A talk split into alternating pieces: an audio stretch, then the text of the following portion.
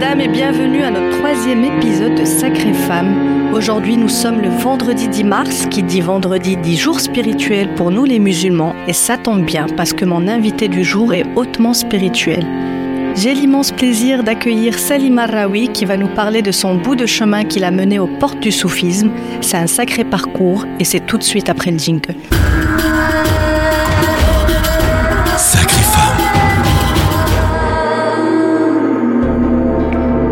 Salima, bonjour. Bonjour Salma. Comment tu vas? Super. Ravie de te retrouver. Bah, moi aussi. C'est le deuxième podcast qu'on enregistre ensemble d'ailleurs. Oui. Bah, je suis très heureuse de t'avoir chez nous, ici à Radio Factory. Merci.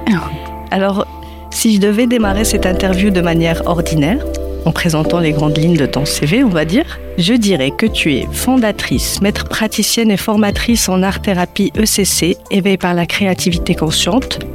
Tu es praticienne en dialogue du rêve dans l'approche jungienne, praticienne hypnorésonance, élève et enseignante de l'école soufie de Hazrat Inayat Khan, derviche, artiste plasticienne et créatrice de ta propre marque de vêtements slow fashion, c'est-à-dire recréée avec l'existant, et enfin créatrice de bijoux. Ça fait, Ça fait beaucoup.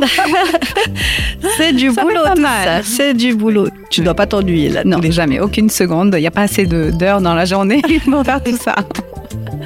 Alors, au-delà de ces titres, Mhm. si toi tu devais te présenter, Alors, euh, si je devais me présenter, je commencerais par ce qui me vient à l'esprit tout de suite, c'est euh, je, je suis une femme mystique. Voilà, je crois que ça me définit euh, déjà hein, au départ.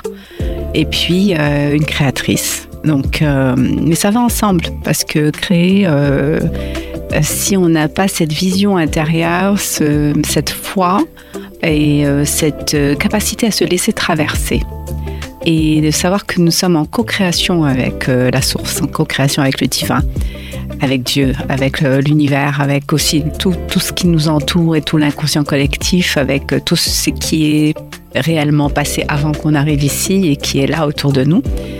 Et aussi avec nos ancêtres en nous, euh, dans notre ADN. Donc on, ne crée jamais seul. Donc déjà, c'est de pouvoir avoir cette euh, conscience du monde invisible qui nous entoure et d'en être, euh, pas avoir besoin que ça se matérialise pour, le, pour y croire, que ça se ma- matérialise pour le voir. C'est une vision intérieure, c'est une expérience intérieure, et donc c'est pour ça qu'on l'appelle la vie intérieure. Oui. Donc euh, voilà, c'est comme ça que je me définirais, c'est je suis une exploratrice de la vie intérieure, on va dire. une belle exploratrice de la vie intérieure. Alors, tu es créatrice et fondatrice de l'art-thérapie ECC, éveillée par la créativité consciente. J'ai envie qu'on en parle, mais d'abord, j'ai envie de savoir à quel moment tu as eu un déclic dans ta vie et où tu t'es dit, OK, la vie, c'est pas que ça. Il y a autre chose et j'en fais mon chemin. On va dire que ça a commencé à la préadolescence ou à l'adolescence, parce que déjà, euh, je pense, euh, en préadolescence, j'étais très curieuse du monde invisible. Donc, euh, comme tous les enfants, je, j'avais envie de faire tourner les tables, de, de faire bouger, de poser des questions est-ce que je vais avoir mon bac, qui c'est que je vais épouser, etc. On a beaucoup joué à ça. Mais surtout, j'étais passionnée par les encyclopédies de paranormal, euh, les encycl- encyclopédies euh, sur euh, la parapsychologie. J'ai toujours été passionnée par la psychologie, la psychiatrie, l'antipsychiatrie, en fait tout ce qui concernait notre euh, psyché et notre fonctionnement, et euh, aussi euh, tout ce qui était invisible. J'en étais curieuse. Je voulais voir euh, comment je pouvais communiquer avec ce qui n'était pas visible. Et je pense que j'étais une, des- j'étais très jeune, mais je portais ça en moi. Mais déjà, tu y croyais. J'y croyais, j'y croyais complètement et, et j'en avais pas peur.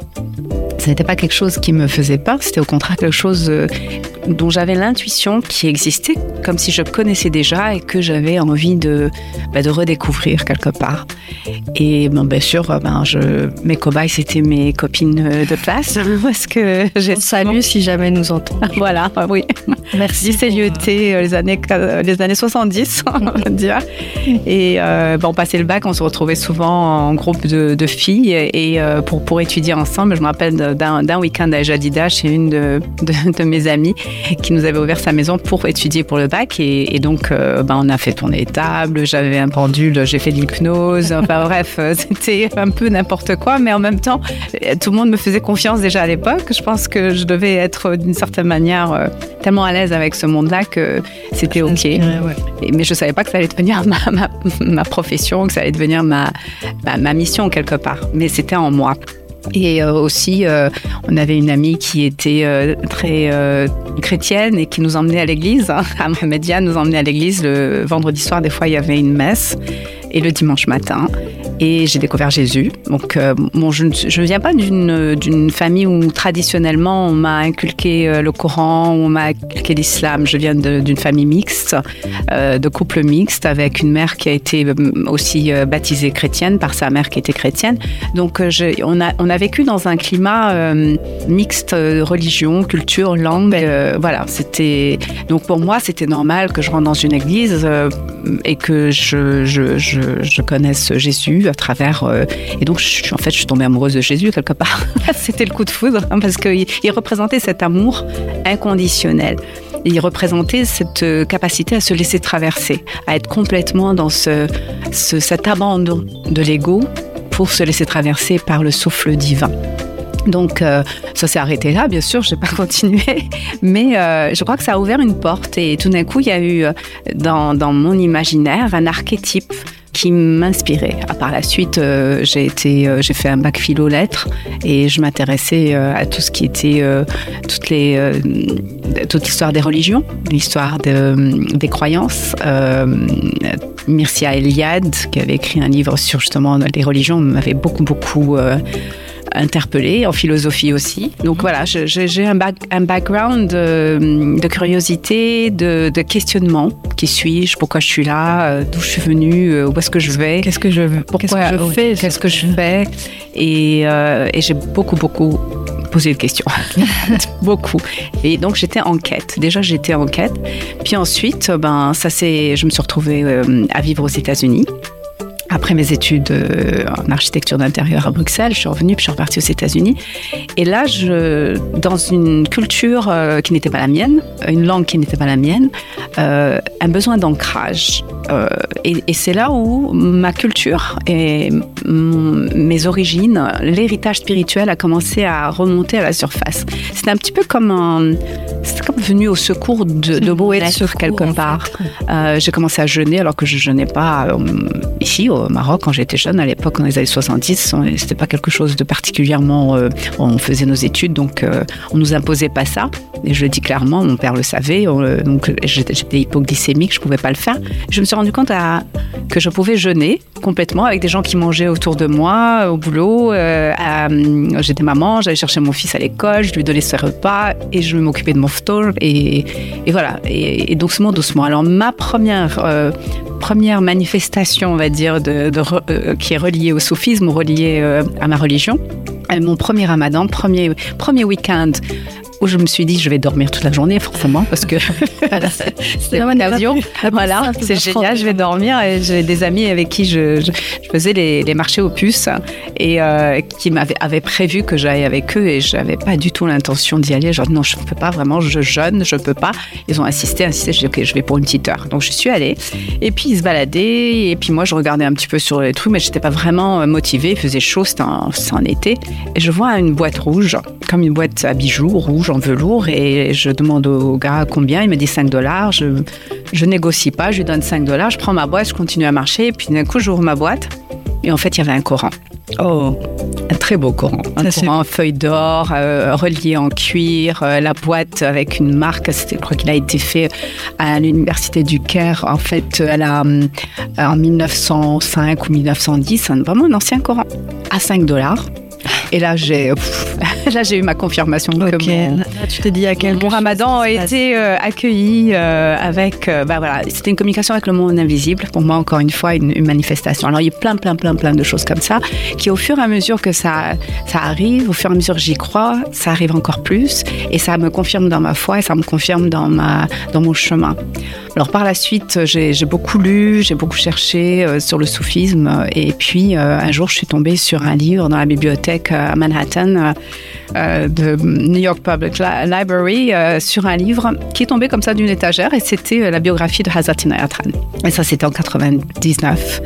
Et euh, en 2001, j'ai découvert son école. Mais bon, j'ai fait pas mal de recherches. Je suis tombée sur plein, plein de tariqats euh, turcs, euh, les tariqats de Rumi, Levi Order, de Rifa'i. J'ai fait plein de, plein de dicks partout. Et chaque fois, j'avais l'impression que c'était pas il y avait quelque chose pour moi, c'était pas l'endroit pour moi. Et, et, par contre, quand je suis allée, bon, quand j'ai lu son livre, ce qu'il disait m'a resté en moi et m'accompagner. Et donc, je cherchais son école, cherchais son école, je trouvais pas. Et puis un jour, euh, j'ai décidé que bon, ben, j'allais prendre son livre et j'allais euh, lui poser des questions dans la Bible. et j'allais euh, ouvrir le livre et, et, trouver les réponses. J'allais m'auto-accompagner spirituellement, why not? Et ce jour-là, je fais ce premier exercice et puis je marche et je trouve une librairie ésotérique sur mon chemin dans un petit village dans les Hamptons où vraiment il n'y avait rien de rien, là-bas. Et, euh, et j'étais en train de regarder les livres et tout d'un coup j'entends Hazat et Naratran, deux femmes qui parlaient. Je me dis, oh, non, j'y vais. Ça, c'est le signe que j'attendais. Ouais. Et, je, et je, je, les interromps, je suis désolée, j'ai entendu, vous avez parlé de Hazat Inayatran. Elle me dit, oui, oui, euh, ben voilà, on a, euh, cette personne est accompagnée par un, un, enseignant de son école, il est à New York et tout. Alors je dis, ah oui, alors ça c'est deux américaines, hein. je suis en plein anglais et tout. Je lui dis, euh, ouais, mais je serais intéressée. Elle me dit, en fait, euh, vous avez un petit accent. Je dis, oh, vous parlez français Elle me dit, ah, mais c'est parce qu'on enseignant, il est français. Et il était à New York et je vais lui demander. Je suis sa première élève, je vais voir s'il veut prendre une autre élève. Et donc, je, voilà, je découvre que finalement, Hazati ne voulait pas que je le dérange. il s'est dit, oh là là, euh, on va lui mettre quelqu'un sur le chemin. Et c'est ce qui s'est passé. Et après, c'est une belle et longue histoire. Euh, je suis dans cette tariqa depuis 2001, à un mois de mes 40 ans. Vraiment, c'était, c'était comme une marque aussi euh, spirituelle. Beau cadeau. Oui, c'était un très beau cadeau vraiment, qu'on m'a fait. Et, euh, et, donc j'en suis euh, tellement euh, reconnaissante parce que c'est les bases et le fondement de mon enseignement, l'éveil par la créativité consciente, parce que c'est de l'art-thérapie, mais c'est de l'art-thérapie avec un, avec un fondement spirituel, avec un, une approche humaniste, avec une approche qui tient compte de la source, qui tient compte de l'invisible, qui tient compte du soutien qu'on reçoit à travers tout ce qu'on ne voit pas et qui nous accompagne. Qui nous entoure. Voilà. Alors, tu l'as bien dit, Salima, il existe beaucoup de tariqats soufis qui certes tendent à la même chose mais diffèrent dans leur pratique. Pourquoi avoir choisi celle de Hazrat Inayat Khan? Alors déjà, euh, le fait que Hazrat Inayat Khan était un musicien au départ de l'Inde. Donc euh, c'est un, un, musicien euh, qui jouait de la vina et qui était un très grand maître de musique qui, qui, jouait la vina dans les palais des Maharajas et son grand-père avait ouvert une école de musique. Son père était musulman et sa mère était hindoue. Donc il y avait déjà un, un mélange à la base. Et il avait beaucoup intégré dans l'enseignement. Donc euh, l'enseignement c'est euh, Qadiri Shisti. Donc euh, c'est ça suit aussi les enseignements Qadiri du qu'on a dans nos traditions du Maghreb. Et son enseignement était basé sur la métaphore, sur la, la manière de poétique. Voilà, et, moi ça me parle. Enfin, je suis littéraire et, et j'avais besoin d'un enseignement écrit aussi, parce que c'était des livres, c'était ces conférences qui étaient mis, euh, mises en, en livre. J'avais besoin d'un regard euh, d'un mystique artiste aussi qui, qui, parlait justement de cette euh, voilà de cette co-création avec avec le divin. Qui faisait quoi avec ton âme? Parce que tu as une âme d'artiste. Voilà. Ça c'était complètement en résonance avec mon âme d'artiste. Et puis puis c'était simple. Euh, son langage est simple. Il a une manière euh, humaine, simple d'enseigner, qui fait que j'en étais imprégnée. Je me rendais compte que dans n'importe quelle situation de la vie courante, ces phrases me venaient il faisait un, travail sur l'ego, un travail sur la psyché, donc il y avait une psychologie, c'était un, avant-gardiste parce que et puis aussi euh, il avait un message universel euh, qui regroupait tous les messages. Au-delà de la religion, au-delà de qui on est, dans quel pays. Qui était, euh, qui était inclusif. Pour moi, j'en avais besoin vu que je venais d'une famille aussi euh, mixte avec euh, plusieurs euh, influences. Et, ça, et je me sentais accueillie complètement et totalement. Et en plus, c'est un enseignement qui était aussi délivré à tout le monde, que ce soit une femme, homme. Justement, quelle est la place de la femme dans cette école de Hazrat Inayat Alors, Hazrat Inayat il a beaucoup eu d'élèves mais il a choisi, avant de, partir, il a choisi une, femme qui était sa, son élève. Il avait appelé Rabeha, Rabeha al Donc, c'était une femme pour lui très mystique. Et, et, donc, il a choisi que ce serait elle qui allait euh, être la, son héritière. Et ça, ça c'était inédit quand même. Complètement. Pour l'époque. Complètement, parce qu'il est mort euh, dans les années euh, enfin, 1913 ou 14. C'était très, très, très, très avant-gardiste. Mais en même temps, ça revient aussi à ce qui se passait euh, au temps de notre prophète, euh, la paix soit sur son âme, parce que l'enseignement a été euh, transmis aussi par les femmes du prophète, qui ont aussi transmis le message. Donc, ce n'était pas quelque chose d'avant-gardiste, il revenait juste à quelque chose qui a existé. Elles, étaient en première loge dans la vie du prophète. Et elles avaient, elles avaient une transmission qui, qui, a permis à, à faire propager le message d'une manière plus large D'autant plus qu'il y avait plus de femmes à l'époque aussi, puisque les hommes mouraient à la guerre. Il y avait plus de femmes aussi. Euh, euh, c'est plus féminin le, côté mystique et, la, la, foi. Les femmes ont plus tendance à être dans l'acceptation de ce qui n'est pas visible, juste par le fait qu'elles donnent la vie, qu'elles co-créent aussi avec leur corps d'une certaine manière. Donc je pense qu'il y a une prédisposition féminine au mysticisme, bien que, euh, bien sûr, les hommes sont mystiques, mais quand on parle d'un homme mystique, c'est un homme qui a touché sa fibre féminine aussi. Parce que pour se laisser traverser par le divin, il faut devenir féminin quelque part, se laisser remplir. Donc il y a une partie du masculin qui laisse la place au féminin. Et bien sûr, après, euh, il n'y a ni homme ni femme. On n'est ni homme ni femme dans, dans, dans, dans notre chemin spirituel. Arrivé à un moment, on équilibre les deux et puis on, voilà, on considère un homme ou une femme de la même manière. C'est des êtres, c'est des âmes, c'est des âmes. Euh, voilà, c'est ça. Nous sommes tous âmes devant Dieu. Absolument. Nous sommes plus ni hommes ni femmes, nous sommes surtout des. Absolument. Et c'est ce que j'aime dans, la, dans une des presses de terre de jardin, c'est nous sommes des êtres spirituels euh, qui font une expérience humaine mais nous sommes déjà des êtres spirituels. Nous ne sommes pas des êtres, des êtres euh, humains qui veulent faire une expérience spirituelle. C'est le contraire. nous sommes des êtres spirituels qui faisons une expérience humaine. humaine. Absolument. C'est dans la matière. dit. Oui. C'est très beau. Alors, pour conclure, Salima, mm-hmm. qu'est-ce que ça a apporté dans ta vie de femme, tout ce monde spirituel? Et quel apprentissage tu aimerais partager avec toutes les femmes qui nous écoutent? Pour que ça puisse les inspirer, peut-être leur ouvrir les yeux, peut-être euh, les décomplexer sur certains points. J'aimerais conclure sur l'apport de la spiritualité mm. dans ta vie de femme et puis avec quel mot tu partirais pour, le, pour nos auditrices? Alors pour moi ça m'a permis un ancrage. Déjà, hein, on parle du ciel, mais là, il y a un ancrage dans la terre. Ça m'a permis un ancrage dans la mesure où c'est ma force. C'est euh, à partir de là que tout, euh, toute décision et toute expériences que je vis, je les vis à travers ce filtre. Ce qui, ce qui donne une distance juste et qui me permet aussi de travailler constamment sur moi-même.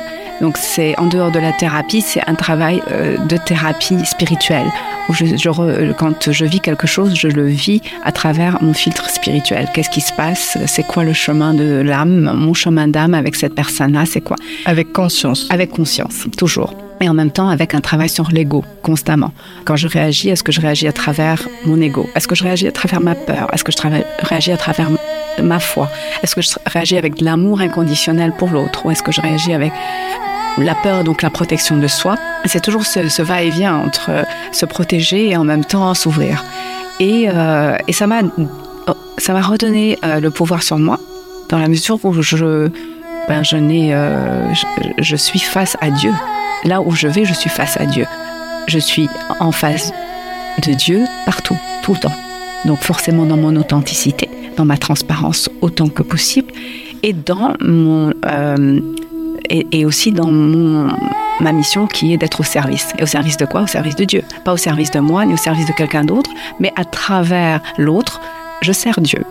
Donc euh, voilà, ça c'est ma force. Après, euh, je comprends aussi qu'il y a un chemin d'âme que, euh, je, que je suis et je demande. D'ailleurs, c'est une des phrases de Hazrat Sinatra que j'aime beaucoup, c'est Guide me to the, to the purpose that your wisdom chooses.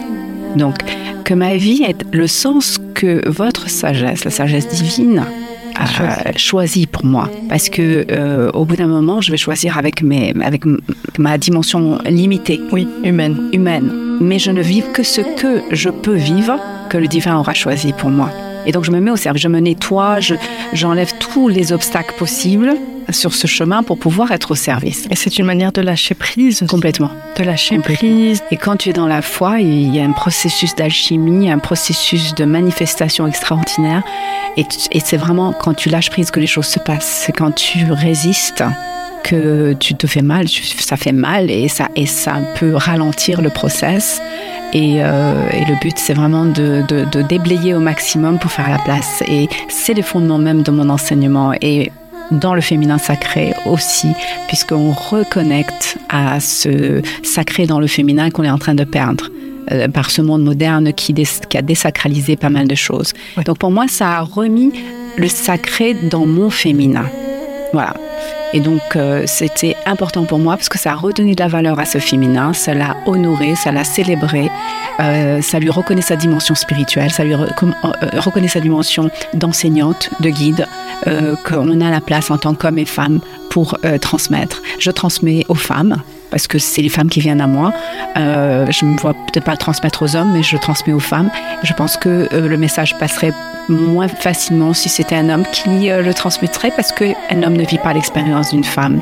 Et aussi au Maroc, parce que je suis marocaine et que je vis aussi dans notre société. Voilà. Je n'aurais pas pu rêver de meilleure fin que ta conclusion à l'instant, qui remet tout en place, au-delà des droits, des obligations, mm. de qui on est, des parcours revenir à quelque chose de sacré, se connecter à ça pour se refaire confiance, repartir. Merci Salim. Merci Salma. Je suis très honorée de t'avoir eu avec moi. Avec grand plaisir. Nous arrivons à la fin de cet épisode. Je vous donne rendez-vous demain pour notre quatrième capsule de ce spécial lancement de Sacrée Femme. Je reçois Nawel Sfindla, celle qui porte son courage tout en haut des plus hauts sommets du monde. Merci d'avoir été à l'écoute et à demain.